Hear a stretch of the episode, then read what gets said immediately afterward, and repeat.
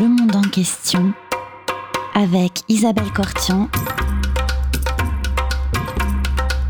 Comprendre le monde tel qu'il est et tel qu'il n'est pas.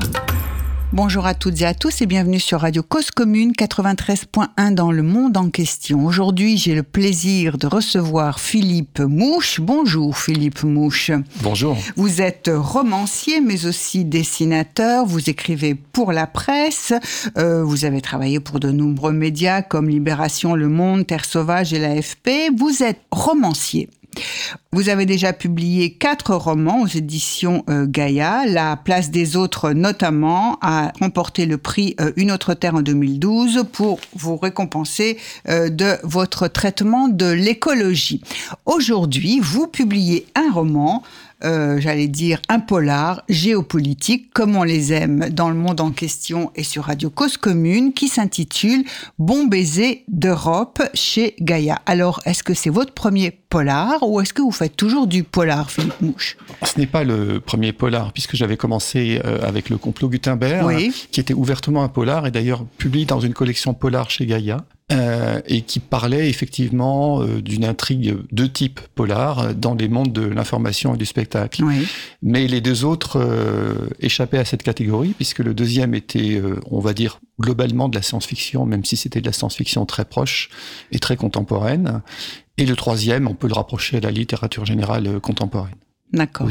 Alors là, on n'est pas, on est, on est en, pleine fiction dans Bon baiser d'Europe. On s'amuse beaucoup avec euh, l'histoire. Il y a beaucoup question d'Union européenne. Euh, comment euh, vous présenteriez ce, ce, livre et, l'idée au départ? D'abord, vous avez travaillé longtemps.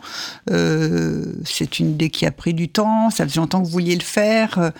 Qu'est-ce qui vous a motivé à, cette accroche européenne? Alors, je vais faire une réponse un, peu pirouette. C'est que, en fait, euh, ce livre est la suite d'un autre roman oui. Euh, inédit qui raconte euh, comment les principaux personnages se rencontrent hein, et qui a déjà pour cadre spécialement la ville de Strasbourg et, pour thème principal l'Union européenne, sa vie, son œuvre, ses joies et ses tristesses est vu effectivement par euh, un regard complètement extérieur.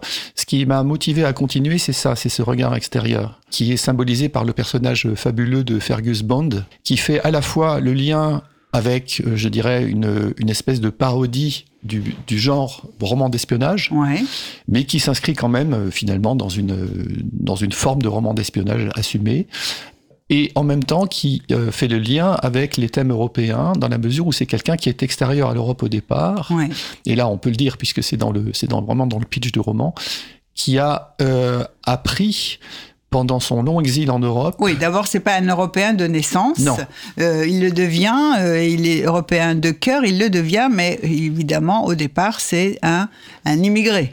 Il, il, passe même presque un quart de siècle, en fait, à migrer de façon clandestine en Europe. Oui. Et euh, ce qu'on ce qu'on sait pratiquement dès le départ, c'est qu'il suit euh, l'élargissement de l'Europe et il va jusqu'à apprendre les langues officielles de l'Europe, c'est-à-dire les 24, grâce à un talent extraordinaire pour les langues. C'est ce mhm. personnage, on va dire, un petit peu euh, fabuleux, que je pose et qui permet de développer le roman. Mhm. Et euh, c'est un peu ce, ce, processus de narration qui existait euh, de façon embryonnaire dans le précédent, mais qui permet là d'avoir cette, euh, cette structure, je pense, qui permet d'aller assez vite et qui m'a donné du plaisir à, l'écriture, évidemment. Mais alors, qu'est-ce qui est devenu ce roman inédit?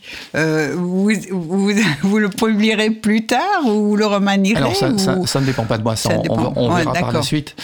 Euh, ce qui se passera. En tout cas, c'est assez agréable d'écrire en ayant en quelque sorte déjà une familiarité très forte avec les personnages et aussi un petit peu avec le thème.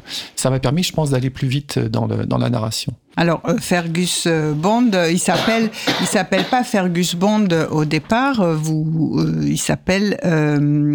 Il s'appelle Fayez Barawi et, et, il, est, il est né à Mossoul euh, en Irak. oui. Et euh, donc, il, il, est porteur de l'histoire. Euh, je ne vais pas beaucoup en dire plus parce que ça fait partie aussi du, du, du, sel du roman. Mais il est porteur aussi d'une histoire tragique. Il est porteur d'une vision de la guerre. Et c'est cette vision-là, jointe un petit peu au mythe en partie réelle d'ailleurs, hein, de, l'Europe comme territoire où on s'affranchit de la guerre. Euh, finalement, euh, l'Union européenne, même dès le départ, c'était aussi sa, volonté. Et si on s'en tient strictement aux, pays membres de l'Union européenne, c'est quand même 70 ans de paix qui sont effectifs. C'était aussi ça le, je dirais, le principe même des, des, des, premiers regroupements tels que la communauté européenne du charbon et de l'acier. Et si c'était le charbon et l'acier, c'était parce que c'était le charbon et l'acier qui étaient les principales industries de guerre après la Seconde Guerre mondiale. Et que donc il s'agissait aussi de tuer la guerre en amont, euh, à la fois dans ses euh, causes politiques, mais aussi dans ses causes euh, structurelles, militaires, euh, industrielles, économiques, etc. Donc le jeune, au départ, euh, Fergus Bond, qui fait son chemin à travers l'Europe, est animé d'un mythe un peu naïf, hein, qui est le, versant ensoleillé de l'Europe. Il dit, ben, ce sont, c'est quand même un endroit du monde très particulier. Ce sont des pays, euh, ce sont des langues en quelque sorte qui ne se font plus la guerre. Et donc, je vais les apprendre toutes. Il y a cette espèce de, de poésie de départ qui, qui, est posée. Alors évidemment, on va dire ce n'est pas réaliste, mais euh, en fait, par la suite, fiction, c'est pas grave. Oui, mais en même, oui, c'est crédible. Dans, dans, le, dans, le, fil du roman, on, je pense, j'espère en tout cas, qu'on voit le sens symbolique que ça peut avoir, puisque mhm. finalement, euh, Fergus Bond, il rassemble en un personnage mhm. des choses qui sont portées par plusieurs personnes qui sont portés par plusieurs personnages historiques, et notamment qui sont portés par les migrants en général. Oui. Qui, il le dit à un moment, les, migrants finalement se confrontent euh, pendant des années à euh, cette difficulté d'apprentissage des langues, et il y a cette espèce de rassemblement. Et lui, il rassemble un petit peu tout ça dans un personnage avec évidemment la prime, euh, on va dire un petit peu romanesque, des super pouvoirs que ça lui donne, et donc le parallèle inverse avec James Bond. James Bond, c'est quelqu'un qui euh, il, s'est donné la peine de naître quelque part, dans un camp occidental. Euh, c'est un espèce de, au départ de super mal qui dispose de tout un tas de pouvoirs, euh, d'objets, qui parle peu, etc. Fergus Bond, c'est l'inverse. Mm-hmm. C'est-à-dire qu'au lieu de défendre son pays, une certaine vision de la masculinité aussi quand même, hein, même si euh, avec les dernières adaptations cinéma, ça s'est un petit peu nuancé, bien entendu. Hein. Mais quand même, il y a ça au départ. Et euh, Fergus, lui, il, euh, il, il, veut pas gagner la guerre contre quelqu'un, il veut vaincre la guerre elle-même. C'est, c'est, et pour ça, euh, comme arme, il a le langage, l'extraordinaire puissance du langage, à qui lui arrive à donner un sens à travers, euh, évidemment, ses dons étonnants de polyglotte. étonnant, mais pas complètement impossible. Hein. Dans, l'histoire des très grands polyglottes, Tout à fait. il y a des gens qui parlaient des dizaines de langues. il y a des, il y a, voilà, il y a, il y a effectivement une capacité du cerveau humain à appréhender le langage dans un sens beaucoup plus large mhm. que celui qu'on a généralement en se cramponnant à sa langue maternelle, euh, ce qui est d'ailleurs humblement mon cas aussi, puisque je suis pas du tout polyglotte euh, en général, mais j'ai une espèce de, fascination pour cette, euh, cette capacité-là. Mhm. Donc Fergus, il, il, il porte ça, il le porte à travers le roman, il le porte de façon symbolique, et sa, sa capacité donc de polyglotte, lui apporte en plus une, un pouvoir surnaturel de conviction. Ça, on va le découvrir au cours du roman. Et qu'il est capable, parce que peut-être qu'on écoute les polyglottes d'une oreille un peu différente, euh, on écoute leur, leur, sincérité, leur naïveté, leurs accents. Mm-hmm. Et euh, on dit souvent euh, au cours du roman que lui, il a, il a un accent très particulier que personne ne reconnaît. C'est un accent fait de tous les accents, qui les, qui les récapitule tous. Et qui donne effectivement à cette à, ce personnage. Enfin, c'est presque même pas un personnage en fait dans le roman. C'est un comment dirais-je, un principe moteur.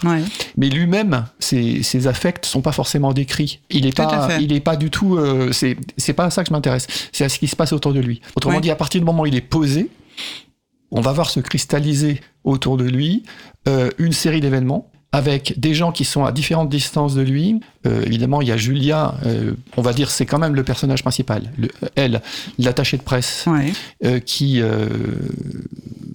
a une certaine vision de ce qu'il représente, mais qui, qui, continue quand même à s'interroger sur ce qu'il veut vraiment mm-hmm. et pourquoi il fait comme ça, etc. Et qui va animer un groupe de, conseillers, ce qu'on appelle les référents, référentes, mm-hmm. Qui, euh, Il est super, euh, super tendance, super moderne, hein, avec ses références, référentes. référents, référentes, qui, qui essaie de, effectivement d'être paritaire, euh, de, euh, de parler un langage qui inclut le plus de monde possible et qui euh, régulièrement s'engueule comme du poisson pourri, évidemment, parce, que, parce que c'est très difficile. Et c'est c'est vraiment pas du tout une vision, je l'espère en tout cas, donneuse de leçons sur quelque angle que ce soit, mais c'est vraiment essayer de voir ce qui peut se passer à partir du moment où on a posé ce personnage-là au centre de l'intrigue. Oui, alors vous, vous, avez, vous avez bien dit qu'on pose, c'est un peu un premier moteur, ce personnage, hein, et, et, et sa, sa, sa, caractéristique, c'est qu'effectivement, il parle sans filtre. Il n'a pas besoin euh, qu'on le traduise. Voilà. Et, et c'est par en, en en opposition effectivement à, l'Union européenne où on est envahi de, de, cabines de traduction quand on est à Bruxelles ou à Strasbourg. Il devient en fait euh, son, son, premier geste, hein, c'est de frapper à la porte de la tour de Babel euh, strasbourgeoise hein, qui euh, abrite la plupart des, des réunions plénières du, du, Parlement européen et de dire coucou. je suis celui qui parle toutes vos langues. Évidemment, d'abord, il n'est pas cru. Il n'est pas cru, effectivement, on ne le prend pas du tout au sérieux. Mais, alors ça, ça c'est un petit peu antérieur au début du roman en fait, hein, c'est pour expliquer un peu la, la genèse, mais euh, le Parlement est bien obligé de lui dire, mais vous êtes le traducteur idéal, mm-hmm. euh, celui qui est capable de traduire euh, les 552 combinaisons possibles des 24 langues officielles, et pour, pour, pour avoir visité aussi le Parlement en tant que pur touriste et être intéressé à la question, c'est vrai que c'est une institution extraordinaire. Mm-hmm. L'Union européenne en général, bien sûr, mais le le Parlement. C'est-à-dire que c'est quand même un Parlement. Euh, alors c'est quand même un demi-milliard d'habitants environ. Euh, c'est donc euh, maintenant 27 nations, ça a été 28. Et il y a effectivement ces, ces, ces 24 langues officielles qui doivent être traduites entre elles pratiquement à tout moment. tout le temps, oui. Presque tout, pour toutes les interventions. Oui, tout à fait. Donc le côté Babel avec la, la, symbolique qui va avec et la question de la traduction, la question très très vaste de la traduction, c'est-à-dire traduction, euh, elle peut être vue sous l'angle, bon, ben, on a une pensée commune et on a traduit dans différentes langues, mais bon, les gens qui, qui, qui travaillent là-dessus, je pense spécialement à Barbara Cassin ou, à, des gens comme ça, euh, ont compliqué un petit peu cette vision euh, un peu un peu manichéenne, un peu simpliste, en disant, mais la traduction, c'est aussi se penser sur l'intraduisible, sur la difficulté de traduire, et donc sur la spécificité de chaque langue. D'une certaine façon, chaque langue détient une forme de vérité qui, qui n'est pas complètement traduisible à tout moment dans une autre langue. Et il y a eu pas mal de, de, de, choses intéressantes qui ont été faites. Enfin, je, je cite aussi euh, la très très belle formule d'Uberto Eco qui est euh, la langue de l'Europe, c'est la traduction.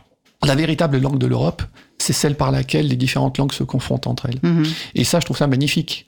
Et d'une certaine façon, Fergus, donc ce, ce, ce, personnage mythique, il réalise euh, une, forme, une forme de rêve et en même temps il montre les difficultés de, de, de, de l'exercice. Donc, pour revenir à l'histoire, euh, c'est quelqu'un qui va entamer une série euh, de conférences à travers euh, tous les pays membres de l'Union européenne. Et ça, on le voit effectivement se, se lancer euh, au début, en partant d'une conférence à Venise, -hmm. avec un succès euh, mitigé, un succès d'estime, mais -hmm. euh, où, les, où les, les, conseillers, Julia et les gens qui gravitent autour de lui se disent mais on tient quelque chose, on va faire quelque chose avec ça. Oui, parce que ce que vous n'avez pas dit, euh, ce que je pense que je, je peux dire sans, c'est qu'effectivement, quand il arrive à, à, à, devant les, les, instances de l'Union européenne en disant, ben voilà, je parle toutes les langues, effectivement, au début, on ne croit pas, puis après, on, on se sent obligé d'en faire quelque chose. Et, et, et, et, donc, on lui, on lui confie un poste on lui confie le poste dont je n'ai effectivement pas encore parlé, oui. qui est celui, mais qui en fait qui, qui existe, hein, euh, alors d'une façon tout à fait différente. J'ai repris une idée qui existe déjà. Hein, il y a déjà des gens qui sont sur ce, ce, créneau, mais pour la promotion des langues uniquement, qui est celui d'ambassadeur du multilinguisme. Oui. Et ce poste, il le détourne, c'est-à-dire qu'au départ, mmh. on a quelqu'un qui fait des causeries culturelles sur le langage, les vertus du langage, l'intérêt euh, d'apprendre les langues, de répandre la promotion des langues mmh. à travers l'Union européenne. Et là, ça existe déjà, hein, il y a mmh. des objectifs. Et il le transforme en quelque chose de beaucoup plus, de, de plus en plus musclé et d'une certaine façon de plus en plus politique, oui. en faisant ces conférences, comme vous l'avez dit, euh, dans la langue de chaque pays, mmh. ce qui fait qu'il a de, une audience grandissante Tout à fait, parce qu'ils parlent directement aux gens dans leur langue, ce qui laisse supposer qu'on perd peut-être quelque chose dans la traduction, hein, et puis dans, dans la bureaucratie aussi. En, fait un, oui. Absolument. Mais du coup, comme il le fait partout, enfin, ça, ça, ça, excite, euh, pour des raisons qu'on va découvrir dans le roman, euh, ça excite à la fois l'intérêt d'un certain nombre de gens et l'opposition évidemment farouche de toute une frange nationaliste diverse et variée, mm-hmm. euh, et de quelques pays euh, barbouzards, euh, dont deux pays euh, mm-hmm. essentiels qui se font une, une, guerre de rivalité depuis, depuis des années et que j'appelle l'holoturie et le ouais. ouais.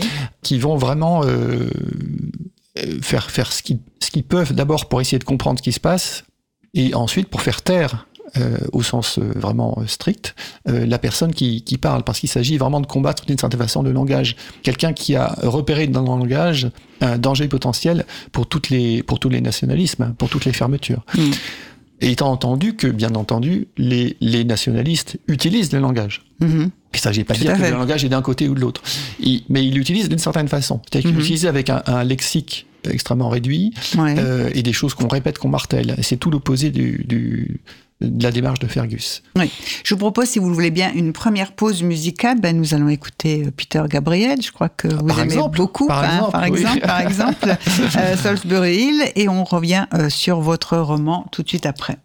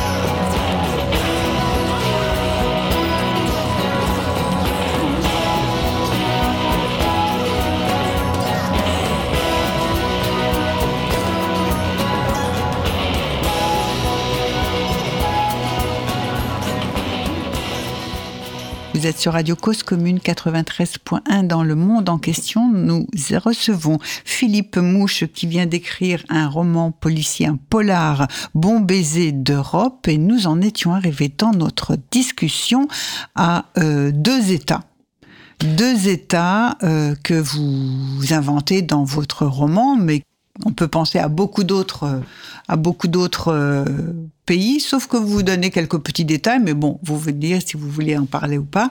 Alors, deux États qui se vouent une inimitié Farouche. Féroce. Farouche, féroce, insurmontable, euh, longue, ancienne. Je ne vais pas forcément donner la clé de, ce que représentent ces, pseudonymes, euh, parce que je, vais laisser aux lectrices bah et lecteurs le, le, soin de le découvrir.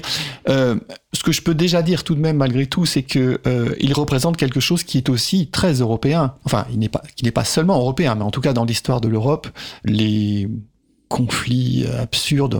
On peut penser euh, évidemment à la Première Guerre mondiale, enfin à toutes les guerres hein, d'une façon générale, mais aussi à cette espèce de folie de la frontière qu'il faut à tout prix préserver, euh, pour lequel des, millions de gens meurent pour euh, des gains territoriaux de, quelques dizaines de mètres. C'est très actuel. Mm-hmm. Et on, on, voit bien que derrière cette cette opposition, cette espèce de bras de fer permanent entre des nationalismes qu'on peut aussi trouver dans des discours très contemporains, il y a une absurdité profonde. Enfin, il y a vraiment quelque chose qui est euh, de l'ordre de, de, la bêtise collective. Alors, il suffit pas de dire euh, la guerre, grosse malheur, et euh, on est contre la guerre, bien entendu. Mm-hmm. Il, faut mettre, il faut mettre en œuvre des mécanismes qui permettent de dépasser cette espèce de, de, de choses. L'holoturé et le ticodrome dans le roman vont développer toute une stratégie euh, antagoniste, mais aussi pour essayer de vaincre un ennemi commun, qui est euh, donc euh, cette, ce buzz autour de, de Fergus Bond. Et on va on va avoir, c'est ainsi que le roman devient vraiment un roman d'espionnage assumant clairement euh, un petit peu les, certains codes tout en s'en moquant. Tout à euh, fait. Euh, et on va voir. C'est Fergus Bond, c'est pas James Bond, mais enfin il y a quelques répliques iconiques et cultes du cinéma que l'on retrouve aussi, et c'est toujours évidemment sous la forme de l'ironie. Oui, et puis je crois qu'il y a, il y a cette question-là qui consiste aussi à interroger ce qu'a pu être le roman d'espionnage, enfin surtout. Oui surtout euh, en 1957, euh, quand paraît euh, bon. bon baiser de Russie. Oui, tout à fait. ça, c'est le titre français, mais sinon, c'est From Russia with Love. Et on a, on a j'ai été frappé par la correspondance, puisque 1957, c'est aussi le traité de Rome. Donc ça fait une, une espèce de, de double de, de, convergence entre les, entre les deux sujets. Et euh, moi, j'aime bien le roman d'espionnage, en fait. J'aime bien John Le Carré, j'aime bien les gens mhm. comme ça, parce que euh, Yann McEwan, parce que euh, il y a peut-être même plus que dans le polar cet élastique qu'on tend dès le départ on sait que l'élastique va péter à la, figure de quelqu'un, euh, le héros, euh, les lecteurs, les lectrices, l'auteur lui-même. Et euh, l'élastique, contrairement à certains polars, bien entendu, il est, il est, il, est, il est en connexion avec le monde. Il tient un petit peu la, il tient un petit peu la planète. On est, on est avec quelque chose qui peut lier des histoires intimes parce que ce sont des humains qu'on voit en interaction, euh, on voit leurs amours, on voit leurs leur craintes, leurs peurs, et en même temps ils sont en connexion avec l'histoire du monde. Donc ça, ça me, ça me plaît bien, l'espèce de, de rapport qu'on peut avoir entre l'extrême euh, intime mhm. et puis le, le, public, mhm. l'être au monde, et les contradictions et, les, et les, même les violences qui en, qui en découlent. Là, euh, c'est ce qui joue aussi entre les différents personnages, puisque outre Bond, nous avons euh, Julia, l'attachée de presse, qui joue un rôle très très important et qui va être affectée par toute cette histoire. Je vais, je vais pas dire comment, ah mais je vais quand même je dire, le dirai pas non plus. Je vais quand même dire qu'il y a une question euh, essentielle qui est essentielle pour l'Europe, qui est la mémoire. Et euh, ce, ce, ce roman met en jeu quelque chose de à sa façon, hein, en tout cas c'est ce que j'ai voulu faire, quelque chose qui est de l'ordre de la mémoire, d'un continent qui essaie de se souvenir, mais qui parfois paraît être amnésique sur un certain nombre de conflits. Et euh, il y, a, y, a, une phrase, je crois, que, que, je dois mettre à la fin, qui est euh, l'Europe est une amnésique qui continue à faire des nœuds à son drapeau, mm-hmm. même quand elle ne se souvient plus pourquoi. Mm-hmm. Et je trouve qu'il y, y a, cette dimension-là en Europe. Alors, c'est pas du tout pour dire que les autres continents euh, n'ont pas de réflexion mémorielle, hein, bien entendu. C'est pas ça la question. Mais la spécificité de l'Union européenne, euh, cette tentative effectivement de construction transnationale, mhm. avec un parlement transnational, ce qui est quand même mhm. quelque chose de, ben, je pense, d'à peu près unique en fait euh, sur le globe. Hein. Euh, et la, la, spécificité aussi de, de, de l'histoire, enfin la densité extraordinaire de l'histoire européenne, avec notamment un XXe siècle qui comprend euh, la folie de la, la, Première Guerre mondiale, hein, cette espèce de boucherie invraisemblable, mhm. la Shoah, les, les, les, camps de la mort, l'établissement du mur et sa chute. Enfin, il y a, y, a, y a, un mhm. certain nombre de choses comme ça qu'on va retrouver d'ailleurs euh, sous, des, sous des, des formes, à, à, travers des personnages dans, dans le roman, ouais. et qui effectivement participe de ce qui pourrait être une, identité européenne. J'emploie le mot identité euh, toujours avec beaucoup de pincettes parce qu'il est, il est souvent assez mal employé. Et moi, je le conçois toujours comme quelque chose d'évolutif. C'est-à-dire mmh, l'identité, c'est pas quelque chose de figé, c'est quelque chose qui. en matière de conception d'identité. Oui. Certainement pas, et, et, certainement pas sur l'aspect européen des choses. Ouais. Et c'est ainsi d'ailleurs qu'à la fin, il y a aussi une, la question est posée à travers le personnage de Fergus, mais aussi d'autres. Hein. Il y a aussi euh, Hubert, le, le, le journaliste, oui. qui lui est plutôt euh, un eurosceptique de gauche, on va dire, grosso modo, et qui lui euh, aussi manipule et confronté à Fergus d'une façon. Il se demande ce qu'il a là en face de lui, quoi. Quel, quel, est cet ovni? Et il est d'abord un peu défiant, ensuite il veut essayer de l'aider, voilà. Et donc toutes les, tout, tout le roman va passer à travers ça, puisque tous ces personnages, les agents secrets, les tentatives attentats, tout ça, ça va se confronter et on va, on va avoir effectivement une, une forme d'expression. Moi, j'ai toujours fait, fait attention. Euh, parce que finalement, dans ce roman, la question qui plane, c'est le, le, fameux nouveau récit européen. Oui. Quand on parle d'Europe, les eurosceptiques euh, en parlent aussi, euh, mais même les pro-européens, euh, ou ce qu'on pourrait appeler les eurobéas, ceux qui, ceux qui font vraiment la promotion de l'Europe, on, on, est tous conscients que, enfin, en tout cas, beaucoup de bandes est conscient qu'il manque, euh, ou on voudrait, on aimerait un nouveau récit européen. -hmm. Cette expression est souvent employée. De quoi serait fait ce, ce récit? Moi, je forme l'hypothèse que s'il y avait un nouveau récit européen, alors euh, j'ai posé un personnage qui le tient, oui.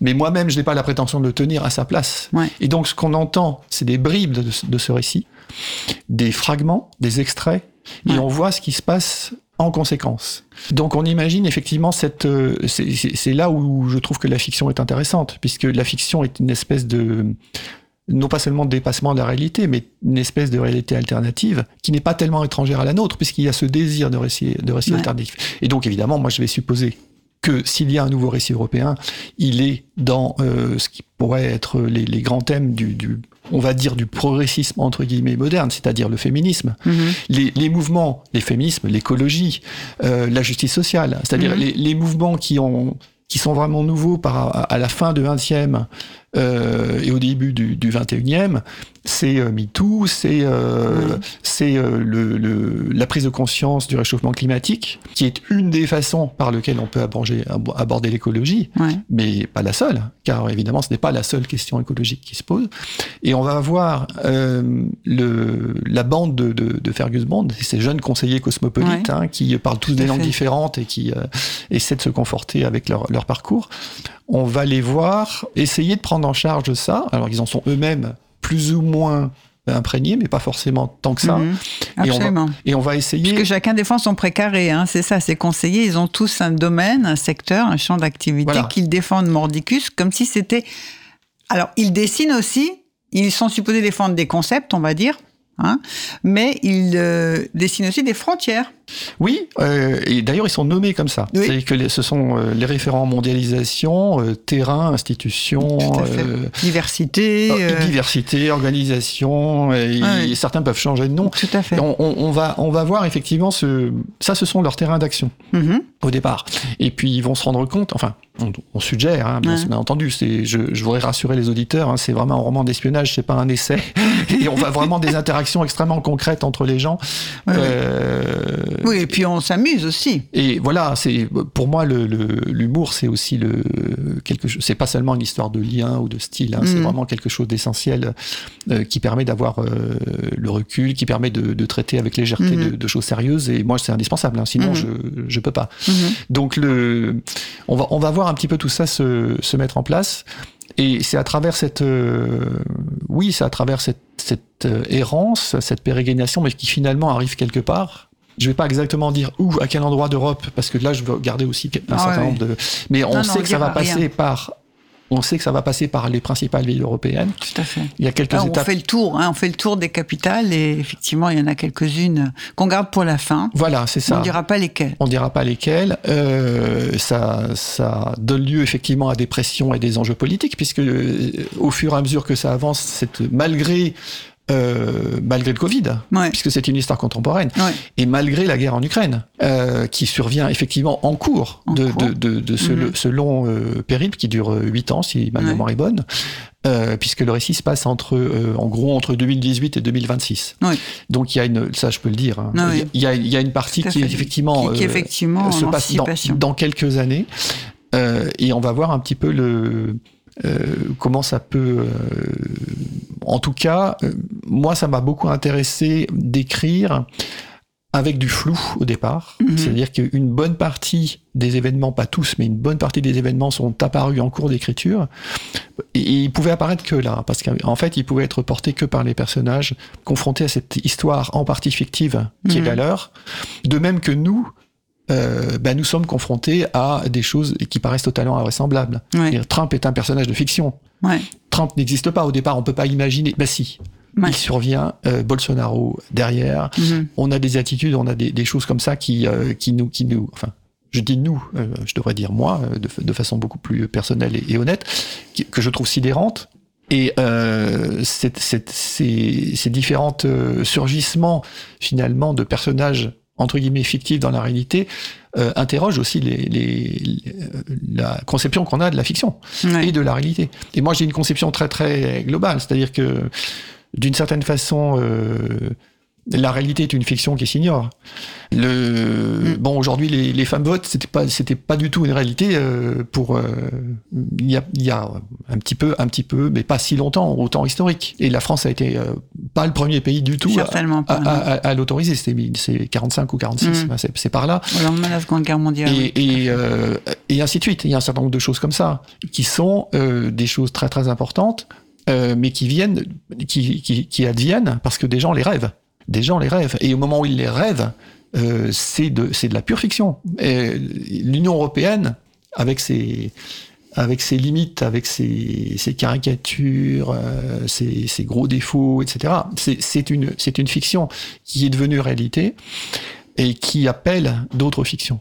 Mm-hmm. Et, et c'est dans ce sens-là aussi que moi, je me sens beaucoup plus à l'aise sur le terrain de la fiction en littérature que sur le, celui euh, qui est celui de beaucoup de, de livres que je trouve euh, tout à fait intéressants par ailleurs, hein, mais qui sont des livres souvent écrits par des journalistes. Ouais. Évidemment, je pense à Emmanuel Carrère, à Florence Aubenas, mhm. enfin que mhm. que je lis avec avec beaucoup de plaisir, hein. et mais qui sont des des des comment dirais-je euh, des façons d'écrire euh, en, se, en se coltinant courageusement le réel, euh, dans toute son dans toute sa dureté, je dirais, avec évidemment euh, de l'élégance, de l'humour, euh, tout ce qu'on voudra, mais moi j'ai besoin de plus dans dans dans, dans l'écriture. J'ai besoin d'aller plus loin. J'ai besoin de d'imaginer les choses. des futurs qui dansent et des futurs qui, qui sourient, pas seulement des futurs qui, qui gémissent. Mhm. C'est là où euh, c'est aussi mon, mon, rapport à la dystopie, c'est-à-dire qu'autant je trouve que la dystopie est la dystopie, c'est-à-dire l'utopie négative hein, pour aller vite, l'utopie qui met en garde, euh, autant elle est euh, utile, nécessaire. Alors c'est 1984, c'est Soleil Vert, c'est mhm. tout ce qu'on voudra. Enfin, on connaît, voilà, c'est vraiment passé dans le dans la culture populaire et c'est tant mieux mais euh, j'ai aussi besoin de, de choses qui, qui laissent des territoires ouverts. Et ça rejoint aussi le champ politique, évidemment, puisque euh, la question c'est qu'est-ce qu'on fait et est-ce qu'on peut faire quelque chose?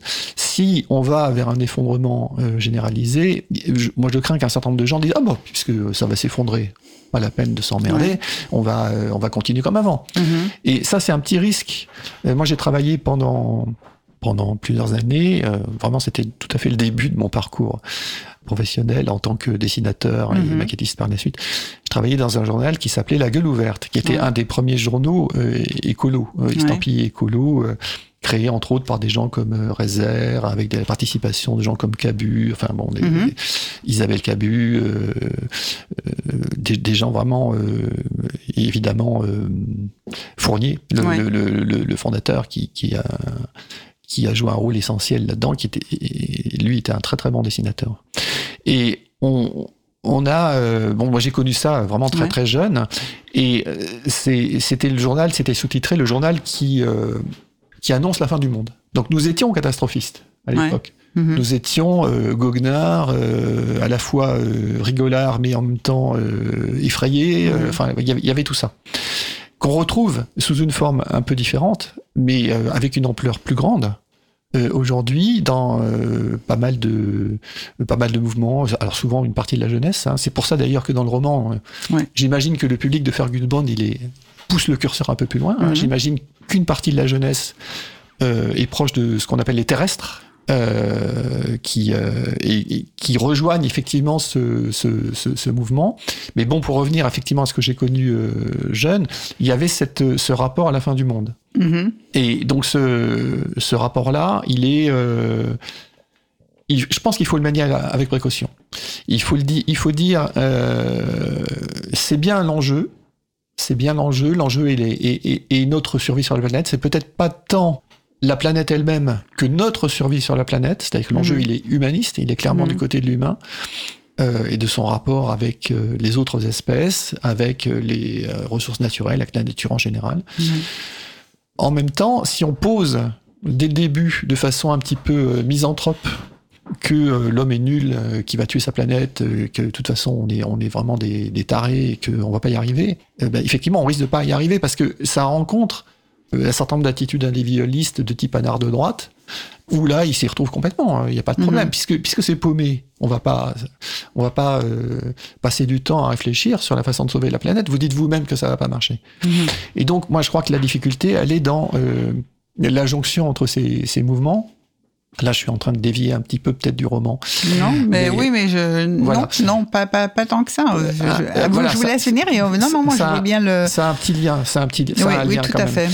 Euh, mais la difficulté de créer euh, des liens politiques culturels, mais aussi politiques, parce qu'il ne s'agit pas simplement de se sauver individuellement euh, en tant que petit consommateur, mais il s'agit de trouver aussi euh, des ressources et euh, au niveau collectif, c'est-à-dire au niveau des États, au niveau des territoires, des villes, et d'ailleurs les villes, beaucoup de villes sont, sont vraiment euh, persuadées de ça. Hein. Moi je vis à Grenoble, euh, il y a pas mal de villes qui, ont, qui commencent à prendre conscience que c'est c'est aussi par là qu'on peut créer du commun, du mieux, de la résilience, de l'adaptation, etc. Donc cette, euh, ces, questions-là sont sous-jacentes à toute l'histoire euh, du roman, surtout à la fin, puisque au début euh, la, question est plutôt de, de rentrer par le biais du multilinguisme et, de la capacité à construire la paix. Et c'est aussi cette convergence qui, m'intéressait profondément et que j'ai voulu. Alors là, encore une fois, peut-être que quand on nous écoute parler, on, croit entendre un essai, mais encore une fois, c'est pas du tout un essai, c'est vraiment quelque chose de très, de très concret et de très euh, mouvementé, je dirais. Oui, ouais, c'est mouvementé, c'est plein d'imprévus, euh, de rebondissements. Euh, Philippe Mouche, donc vous écrivez, donc vous êtes en train de parler de votre livre Bon baiser d'Europe paru aux éditions Gaïa. Donc on va bien dire un roman d'espionnage, hein, finalement. Finalement, finalement, finalement, on va dire roman d'espionnage. C'est comme ça que je le présente. Oui, c'est un roman d'espionnage plutôt que polar. Et effectivement, au départ, il y a un personnage central, mais qui est un petit peu au-dessus de, de, de tout de la mêlée aussi, dont vous avez vous l'avez comparé à un premier moteur un peu aristotélicien. Euh, il a justement cette capacité de, de, mettre euh, en branle le monde et de, de motiver, hein, un peu comme euh, et, il motive autour d'un des gens pour éventuellement construire un nouveau projet européen, refaire quelque chose comme une part de rêve, mais redonner du sens à l'Europe. C'est le, c'est l'homme, puisque c'est un homme, qui va euh, écrire, qui est capable d'écrire le nouveau récit européen. C'est ce dont se rend compte Hubert, le journaliste euh, Hubert Luet, qui dit mais nous, on a réclamé ce nouveau récit pendant des années, et là, il y a quelqu'un qui le tient. Et euh, il n'arrive pas à y croire. C'est ça, parce qu'au départ, il est très sceptique et on voit effectivement comment il faut croire à un projet pour pouvoir le porter. Et en fait, euh, c'est un peu le rôle de, de, de, ce, de ce Fergus Bond, c'est-à-dire qu'il il va donner, euh, il va refaire vivre chez les gens, donner une conscience, enfin une envie. Il y a quelque chose de, la conviction. dans l'avenir, oui. Il y a quelque chose de la conviction là-dedans. Alors là, on peut, on peut faire un spoil parce que ça a été déjà dit dans euh, la critique du monde ou dans dans d'autres endroits. C'est que c'est très concret, hein, son, sa capacité de conviction. Là, il Tout va être euh, au début du roman euh, interpellé par un tueur à gages qui Mhm. vient effectivement euh, remplir, remplir sa sinistre fonction. On est bien dans un roman d'espionnage. Il est payé par euh, au moins un service, voire peut-être plusieurs, on n'en dira pas plus. Hein. Voilà. Et euh, ils, se, ils se retrouvent euh, tous les deux dans une chambre d'hôtel Ouais. à Venise et Bond comprend qu'il est face à un tueur. Et on comprendra aussi comment, alors là je vais pas dire comment, mais en tout cas il s'en sort avec des mots, Oui, tout à fait. son intelligence. C'est ça. C'est-à-dire c'est l'antithèse de Bond. Il n'a pas d'armes. C'est pas pas James. Bond. Il n'a pas d'armes. Mais avec les mots, il veut faire la paix. Et en même temps, c'est avec les mots aussi que on fait et prépare la guerre du côté euh, de ceux qui Tout effectivement euh, euh, développent des discours, on va dire euh, euh, identitaires. Hein, Oui, qui, qui s'opposent et qui refusent l'idée de multilinguisme, de, de frontières aérées ou poreuses. les identitaires ont une conception de la frontière qui euh, qui, qui correspond d'ailleurs pas à la réalité de ce qu'est même une frontière à l'heure actuelle, Tout à hein, fait. euh, qui est euh, une porte qu'on peut ouvrir ou fermer. Ouais. Mais c'est pas de ça du tout une frontière. Mhm. Euh, C'est un pont. c'est euh, voilà, c'est plus un pont que Absolument, qu'un mur. que Enfin, c'est- mur. c'est absolument, vraiment le- le, absolument. le, le- le combat entre le pont et le mur. Ouais. Moi, je peux imaginer qu'à certains moments, dans certaines histoires, euh, dans certains points de l'histoire extrêmement compliqués, euh, on puisse, à, à certains moments donnés, avoir besoin de murs à certains endroits, mais jamais longtemps et, de façon tout à fait. Euh, enfin, c'est même pas le mur, quoi. C'est juste que, euh, je, comment dirais-je, je serais pas, moi en tant qu'auteur, Ouais. complètement no border. Mhm. C'est- C'est-à-dire euh, plus jamais de frontières, etc. Ouais. Ce, ce serait peut-être un, c'est un idéal tout à fait euh, euh, valide et, et honorable. Simplement, en termes de, de réalisation, c'est un petit peu compliqué dans le monde d'aujourd'hui d'aller directement vers ça.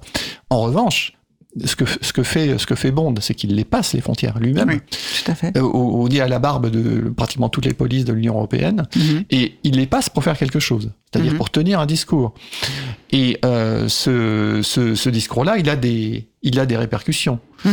Donc euh, c'est euh, cette Un question. des- discours qui est à peu près le même, mais toujours dans une autre langue à chaque fois. Oui, oui, oui. Et euh, qui, alors qui, qui, qui n'est pas à peu près le même en fait. Oui, Euh, quand il, à chaque par fois, il exemple, rajoute, quand il oui. va aller en Grèce à Athènes, il y aura les, il y aura les conséquences de la crise grecque qui vont Ouais. être, qui vont être en question. Euh, quand il va passer par Vienne, il y aura une. Oui, il le- contextualise. il contextualise. il absolument. contextualise pour accrocher l'auditeur. C'est une accroche. Oui. Mais Ouais. il les mène toujours là où il veut les mener. on le suppose. On le suppose. On le suppose. Et euh, cette, euh, cette capacité-là de Bond, elle va être vraiment euh, une source de surprise pour tous ses proches. Ouais. Et à la fin, il va y avoir effectivement une nouvelle confrontation et on va voir un peu comment, comment il s'en sort de cette façon-là. Mais le, on, on va dire que le, le langage est, est dans son mystère, Mhm. y compris dans ce qu'on ne peut pas comprendre et dans ce que moi je ne prétends pas expliquer, et, et, euh, et vraiment au centre, du, au centre du roman. Je vous propose, si vous le voulez bien, une seconde pause musicale. On a parlé de l'attachée de presse Julia. Eh bien, on va écouter justement Julia chantée par les Beatles Et par Lennon. et par Lennon. Half of what I say is meaningless. But I say it just to reach you, Julia. Julia. Julia. Ocean child calls me. So I sing the song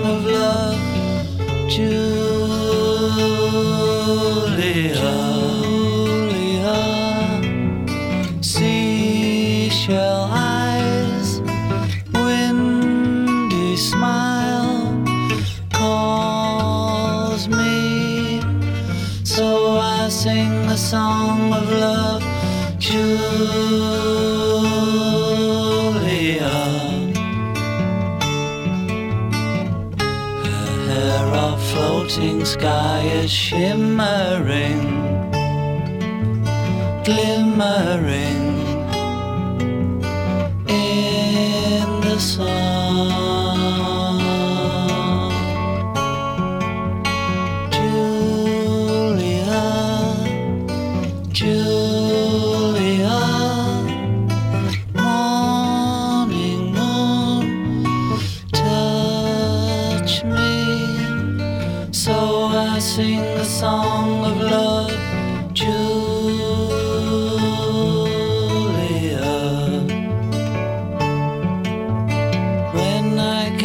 Cannot sing my heart,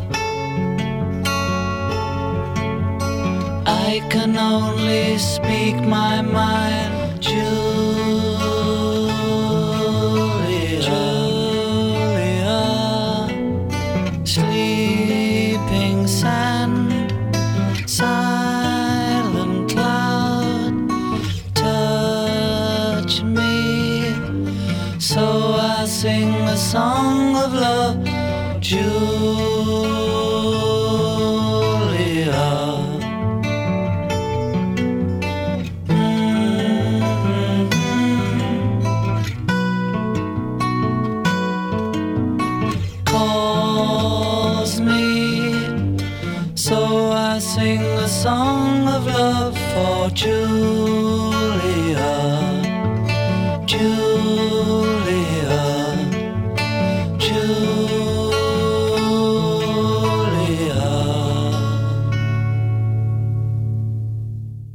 Vous êtes sur Radio Cause Commune 93.1 dans le monde en question. Nous recevons Philippe Mouche qui nous parle de son dernier roman d'espionnage Bon baiser d'Europe paru aux éditions Gaïa avec ce personnage central dont on a dit euh, un certain nombre de choses, pas tout. On ne sait pas exactement la place qu'il a, mais dans la construction de votre livre, enfin la place qu'il a, est-ce qu'il est au-dessus de la mêlée ou il fait partie de cette Europe? Ça, c'est un vrai. Est-ce qu'il est une sorte de main invisible euh, ou euh, moteur, premier moteur immobile, mais qui fait tout bouger tout le monde et mobilise tout le monde et sensibilise tout le monde à une autre, euh, en tout cas à un rejet euh, des discours identitaires ultranationalistes. Mais euh, au fur et à mesure que se déroule euh, l'énigme, l'enquête, le récit, on trouve quand même que euh, il, il rencontre des personnages qui sont un peu comme son alter ego. Oui, il va se confronter à la barbouzerie internationale. Tout à fait. Là, c'était un plaisir d'écriture parce que euh, on peut, euh, on peut y aller, quoi. Oui. Il, y a, il y a tellement d'histoires. Oui, oui. on n'est on n'est pas, on n'est pas euh, tellement dans la fiction. On peut en rajouter parce que la, la réalité est toujours extrêmement troublante quand on voit les affaires Skripal ou bien ce qui se passe actuellement autour de l'Ukraine, les espions russes, etc. On est, on est toujours un peu sidéré de voir jusqu'où ça peut aller. Donc là, là, il va y avoir effectivement cette confrontation. euh, à plusieurs reprises euh, avec euh, un certain nombre d'espions, de barbouzes, Ouais. des gens comme ça, qui se trompent les uns les autres, bien entendu. Et euh, cette, euh, ça fait Ils partie... savent plus où ils en sont d'ailleurs. Oui, qui, qui finissent par ne plus comprendre en fait ce qu'ils font. Oui, tout à fait, puisque on ne sait jamais, ils sont l'intermédiaire de qui en dernière instance, etc., etc. C'est le jeu, c'est le jeu, jeu. c'est le jeu des, des machinations, mais qui finalement euh, est la conséquence logique du nationalisme, si on y réfléchit bien, puisque les nationalismes, bon, euh, crois que Mitterrand disait euh, le nationalisme c'est la guerre. Euh, c'est une formule un peu, un peu rapide, mais qui n'est pas complètement fausse. C'est-à-dire que le, le, le, le moteur, c'est quand même de s'identifier par opposition. Et euh, cette question des identitaires, elle va toucher tout le monde. Il n'y a pas. euh, moi, j'aime bien les personnages qui évoluent. Mhm. Et euh, autant. euh, Ah oui, ils évoluent, vos personnages, voilà, ils sont de- traversés par des doutes. euh, Oui, oui, tout à Il y a fait. un certain nombre de personnages qui évoluent. Bon, je peux citer le nom de Liguane, qui est le tueur Oui. dont on parlait tout, Tout à l'heure. fait. Euh, Liguane va connaître une évolution que moi-même je n'avais pas prévue. Julia elle-même va connaître pas mal de, de vicissitudes et d'une certaine façon, elle va elle aussi évoluer. Hubert change et probablement Fergus Bond lui-même, hein, Mhm. même si on n'entre pas trop dans sa tête à celui-là.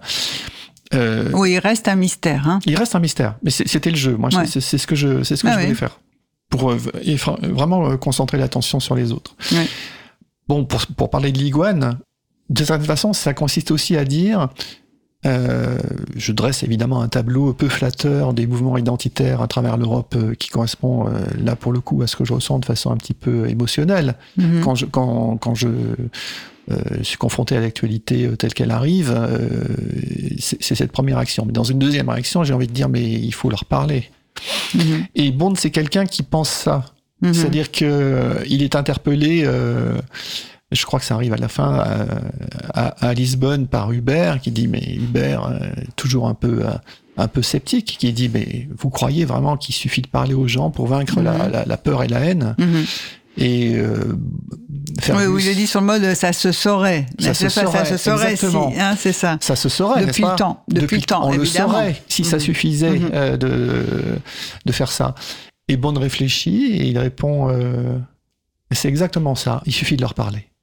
Et moi, j'aime bien cette réponse. J'aime bien cette réponse dans ce qu'elle mobilise de, de provocation, euh, provocation peut-être un peu naïve, mais au fond, euh, je suis, je suis pas sûr qu'elles sont entièrement fausses. C'est-à-dire que euh, qu'est-ce qu'on a comme arme? On a le langage. Euh, avant d'arriver à envoyer des, des, des, armes à, l'Ukraine, parce que là, c'est le c'est l'extrémité à laquelle nous, Européens, mhm. j'entends bien, sommes confrontés, et je crois que c'est difficile de faire autrement. Mhm. Mais avant ça, avant mhm. ça, il y a le langage. Mm-hmm. Et le langage, euh, c'est euh, peut-être une, une, arme qu'on n'a pas essayé d'utiliser. Je parle en général, hein, mm-hmm. je ne porte pas de jugement sur cette question spécifique. Mais euh, le, le, l'atout du langage et la façon dont il est utilisé. Alors, euh, au cours du roman, on va voir un certain nombre de proverbes. Mm-hmm. On va voir des langues imaginaires qui sont celles de. Tout à fait du ticodrome et de, et de l'holoturie, euh, on va voir euh, de proverbes qu'on traduit, euh, voilà, qu'on traduit, qu'on essaie de traduire, qu'on essaie de traduire, qu'on euh, imagine, euh, et on va voir, on va entendre un peu ces échos là. Mm-hmm. Il y a quelques quelques mots qui vont surgir en allemand, en anglais, qui sont traduits ou qui sont pas traduits. Et c'est aussi pour montrer ça, quoi, pour montrer cette extraordinaire richesse. Ça va passer par la prise de conscience de Julia qui à un moment donné euh, on n'a pas précisé que Julia est une euh, franco-britannique. Donc elle a un père français, elle a eu un père français mm-hmm. et euh, une mère anglaise, donc un père français plutôt dépressif et une mère anglaise plutôt excentrique. elle a développé sa personnalité à partir de là. Et elle a cette vision de l'Europe à partir de sa, culture, ce qui veut dire mm-hmm. que quand le roman commence, euh, le Brexit vient d'avoir lieu. Autrement dit, elle, elle, a pris ça dans la tronche. Elle, est, elle, elle fait partie d'un certain nombre de gens, euh, je pense, de, de culture euh, en partie anglaise, qui, qui, ont très mal vécu ça, quoi. Euh, comme étant une réduction. Et cette réduction, elle va la vivre de façon encore plus nette par la suite. Euh, réduction à l'identité. Et je crois que les, les, les, discours identitaires, en fait, visent à nous faire ça, visent à nous réduire. C'est ça. Ils visent à réduire l'identité. En fait, ils, ils, sont des discours contre l'identité. Euh, ils sont des discours qui, qui, visent à nous réduire à euh, des comment dirais-je, des délimitations, des, des, appartenances globales sans véritable mhm. sens. Euh, L'identité nationale, telle qu'a voulu la promouvoir euh, Sarkozy avec son, son ministère euh, il, y a, il, y a, quelques années, mhm. c'est une insulte à l'intelligence. C'est une insulte non pas simplement à la, à la compréhension immédiate, mais au développement de l'intelligence, de, de, ce que ça peut vouloir dire. Limiter la culture, comme le fait euh, l'extrême droite en général, dans sa conception de la culture, à du folklore local parce que c'est le nôtre, c'est nier la dimension de la culture. C'est nier le fait que la culture, c'est toujours la rencontre, la confrontation avec du mystère qu'on explique, qu'on explique plus ou moins bien, qu'on arrive, on n'arrive pas, on continue, etc. Et c'est la séduction aussi de l'étranger. L'étranger séduit.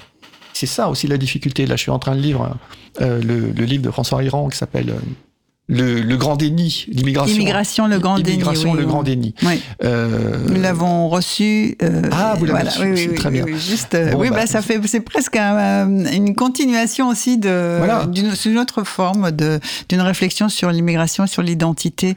Oui. C'est une lecture très salutaire. Alors là encore, je reviens sur le territoire de l'essai. Encore une fois, là, moi, je suis complètement sur le territoire du roman, de la fantaisie, de l'invention, etc. -hmm. Mais euh, je suis quand même extrêmement frappé qu'il y a des données, enfin, qui rappellent dans son, dans son essai, euh, qui sont euh, accessibles, euh, à tout le monde, tout à, à tout le monde, etc. Eurostat et voilà, voilà. qui montre qu'on n'est pas du tout, tout qu'on n'est pas du tout envahi, submergé par. C'est une invention pure et simple. tout à fait. Donc quand on parle de, de, de fiction, euh, j'ai envie de dire, s'il est question de faire de la fiction, autant choisir la bonne, mm -hmm. et pas choisir la fiction qui dresse les gens les uns contre les autres. Euh, donc là, encore une fois, on est avec euh, ce personnage presque antidystopique de, de, de Fergus qui, qui, choisit une fiction. Mm-hmm. je, je, choisis d'être une fiction. Oui, une fiction façon. libératrice, émancipatrice, voilà. qui n'ampute pas les, les, individus ni les sociétés, ouais. qui, les, qui les libère et avec un, un peu, enfin, aéré, oui. Qui libère la parole. Et, et sa position est ambiguë, évidemment, puisque ouais. dans un premier temps, il est euh, porté au pinacle. Mmh. D'une certaine façon. D'abord parce qu'il a, il finit par avoir de très bons euh, sondages. Il devient la personnalité finalement européenne la, la plus représentative, mmh. y compris à l'extérieur. Mmh. Et donc euh, la difficulté, c'est qu'il rentre dans, un, dans une élite. Il rentre dans l'élite européenne avec un Il devient victime, ouais, de, il devient ce qu'il ne voulait pas devenir. C'est ça. Oui. Et c'est, et Ou il peut devenir, on ne sait pas. Euh, oui. Et c'est cet angle-là que va attaquer euh, Hubert, qui lui euh, dit, ben voilà, euh, il, se passe, il se passe ce qui se passe toujours dans ces cas-là, c'est-à-dire que on, on se fait récupérer par on le se système. fait récupérer par le système. Il a, il a pas tort sur le fond. Ouais, ça, oui. Et sa, sa, sa, crainte est tout à fait justifiée, euh, sauf qu'il se passe un peu autre chose. Ouais. Et c'est cette autre chose que, je, que, je, trouve. Bah, c'est ça la liberté, c'est-à-dire voilà. qu'effectivement, il n'y a pas de, de, de, de, fatalisme et tout d'un coup, quelque chose peut se produire, euh, innover, un inédit. Quelque, quelque chose, chose peut se produire. Tout à fait. La dimension humaine est là, elle existe. Euh, elle, euh, elle permet euh, surtout la dimension de la littérature. Ouais. Hein, évidemment, c'est tout ça, c'est de, de l'écriture, mais il faut pas oublier non plus que les traités, euh, enfin, les, les, tout ce qui a pu fonder l'Europe, aussi euh, rébarbatif que ça puisse paraître, ce sont des mots. Ce sont tout des mots, fait. des accords, des gens qui s'accordent sur, sur, sur des, euh, des pratiques, des. Alors, j'ai pas voulu moi rentrer dans le dans le détail. Il y a, il y a plusieurs j'ai pensé aussi en écrivant à la série d'Arte Parlement qui connaît deux saisons et qui, qui, qui est une série euh, que j'ai trouvé très drôle, tout simplement. C'est-à-dire qu'elle elle fait rire avec l'Europe, mais il y a aussi des choses intéressantes dedans. Mais on y retrouve aussi tous les ridicules européens, bien entendu. Hein. Et euh, oui, sur lesquels euh, vous, vous intervenez parfois, enfin qui, qui existent, qu'on perçoit un peu dans le roman aussi, en s'amusant. C'est ça, mais c'était voilà. pas mon propos. Oui, oui, non, tout à fait, non, non, mais c'était pas... ça place le contexte. Oui, c'est ça. L'ambiance, euh, ce dans quoi on se meut et éventuellement dont on veut sortir. On pourrait presque dire que c'est un effet de réel. Tout à fait. On parle, on parle, bien de ça. On parle du Parlement de Strasbourg, euh, des badges à l'entrée, euh, de l'hémicycle avec euh, oui. impressionnant euh, dans lequel une scène importante va se, va se passer. Et voilà, c'est bien de ça qu'on parle. Et ce que j'avais moi pu lire je suis pas un très grand lecteur, euh, surtout pas d'essais, mais ce que j'avais pu lire ou percevoir, y compris à travers cette, cette série d'Arte, c'était que euh, voilà, l'Europe se prête à ça, l'Europe se prête euh, à ces caricatures, Mhm. elle, à juste titre, euh, mais qu'elle n'est pas que ça. Et moi, j'avais vraiment envie de, de, de, faire entendre cette, euh, cette autre moi, je suis un petit peu à l'écoute aussi de ce qui se fait. Euh, J'écoute un peu ce que disent les différents euh, eurodéputés euh, Mhm. mmh. progressistes, hein, les débats qu'il peut, qu'il peut y avoir en relation avec euh, la politique nationale. C'est toujours d'ailleurs très intéressant, en fait, Mhm. mmh. de, de, voir euh, qu'à travers, au-delà, je dirais, des débats euh, un peu classiques politiques entre euh, euh, progressistes, écolo, droite-gauche, etc., etc. Il y a aussi une opposition dont les lignes sont pas tout à fait les mêmes entre euh, est-ce qu'on parle d'Europe ou est-ce qu'on parle de politique nationale? -hmm. Et euh, là-dessus, ça traverse un petit peu tous les partis en fait. Et la naissance d'une opinion politique européenne qui n'est pas encore complètement actée mm -hmm. fait partie d'une certaine façon de ce roman. C'est que là, on, on, on est dans une dans une utopie de naissance d'une opinion publique européenne. Il y a une dynamique qui est en tout cas lancée dans cette direction. Et à partir du moment où on a, après tout, ça fait déjà quand même pas mal de temps qu'on a une élection euh, simultanée d'un ouais. parlement transnational, ouais. avec la proportionnelle. Donc là, on a une élection directe ouais. euh, à la proportionnelle. Alors, il y a peut-être des variations dans les, pays. Là, je je suis pas forcément euh, complètement sûr que ce soit la proportionnelle partout, mais je crois que c'est quand même, si, il me semble c'est quand même globalement un système proportionnel euh, du Parlement européen. Et ça, ça crée une spécificité aussi politique, l'aspect transnational et l'aspect euh, proportionnel, puisqu'on va avoir au Parlement européen des comportements de type coalition, qu'on retrouve plus facilement dans la politique allemande, par exemple, -hmm. euh, que dans la politique française, qui est complètement verrouillée autour de il faut, il faut qu'on vous batte pour il faut combattre l'adversaire mm-hmm. pour pour faire une politique et une fois qu'on gagne euh, the winner takes all, c'est-à-dire vraiment euh, les, gens qui sont majoritaires, ils ont presque tout le pouvoir. je caricature bien sûr, mais euh, c'est un petit peu ces différences politiques-là qui sont aussi en arrière-plan de ce qui peut se passer dans dans Bon baiser d'Europe. D'accord. Eh bien, écoutez, je vous remercie, Philippe Mouche, de votre participation à notre émission. Je rappelle que vous êtes l'auteur d'un roman d'espionnage, Bon baiser d'Europe, paru aux éditions Gaïa. Je remercie en régie Olivier. Et alors, nous allons nous quitter aussi en musique et je vous laisse présenter euh, ce dernier euh, morceau que nous allons écouter avec un mix de reggae et de un mix de, reggae et de salsa, ce qui est assez assez rare. Alors ça, euh, comme tous les morceaux qu'on a écoutés, j'aime bien ce qui passe les frontières. Hein. Euh, Peter Gabriel l'a fait tout au long de sa carrière. C'est un artiste que j'aime beaucoup. Euh, Julia, on a dit pourquoi ça joue un rôle dans le roman. Et euh, là, avec avec ce morceau, on, on, a quelque chose qui commence en reggae, qui se termine en salsa. Euh, on a aussi un mélange de, de différents musiciens, euh, donc des musiciens euh, de reggae, mais qui ont appelé des musiciens de salsa, parmi lesquels se trouve mon frère Christophe Mouche qui joue de la batterie. Et voilà, donc euh, moi, c'est la salsa, c'est un un, un type de musique que j'adore, j'adore surtout voir sur scène, et qui mélange à la fois euh, beaucoup de rigueur euh, d'interprétation de, et de, de création. Hein, peut-être particulièrement comme type de musique, ça doit être vraiment calé au quart de poil pour assister à une répétition, je, je, peux en attester. Et en même temps, une fête euh, très très libérée, très euh, voilà, très très tournée vers le plaisir. Donc c'est cette espèce de mélange là entre entre rigueur et, et festif que, que j'aime bien aussi. Eh bien, nous nous écoutons euh, reggae, ce mix reggae salsa. À très bientôt. Pour à bientôt. Une merci prochaine beaucoup. Mission. Merci, merci à vous. Au revoir.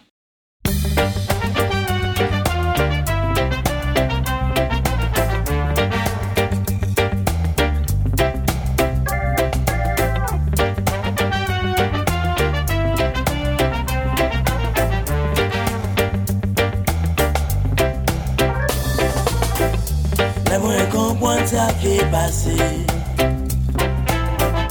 Deja tro ta pou mwen realize ye Ke si demen tan la vi negate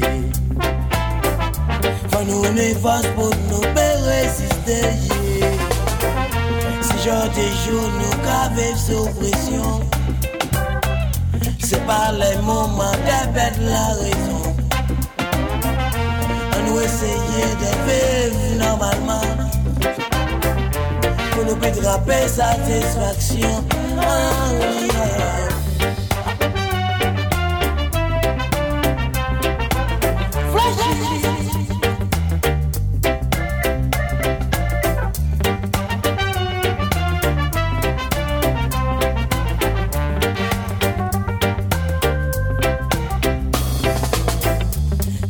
Situation la ka vini komplike E vino konstanman an danje Sa malere men fwa nou persiste Soto se nou vle ke to sa chanje Se jan de joun nou ka ve sou presyon Se pa le mouman de la rezon essayer vivre normalement pour nous pétraper satisfaction. Ah.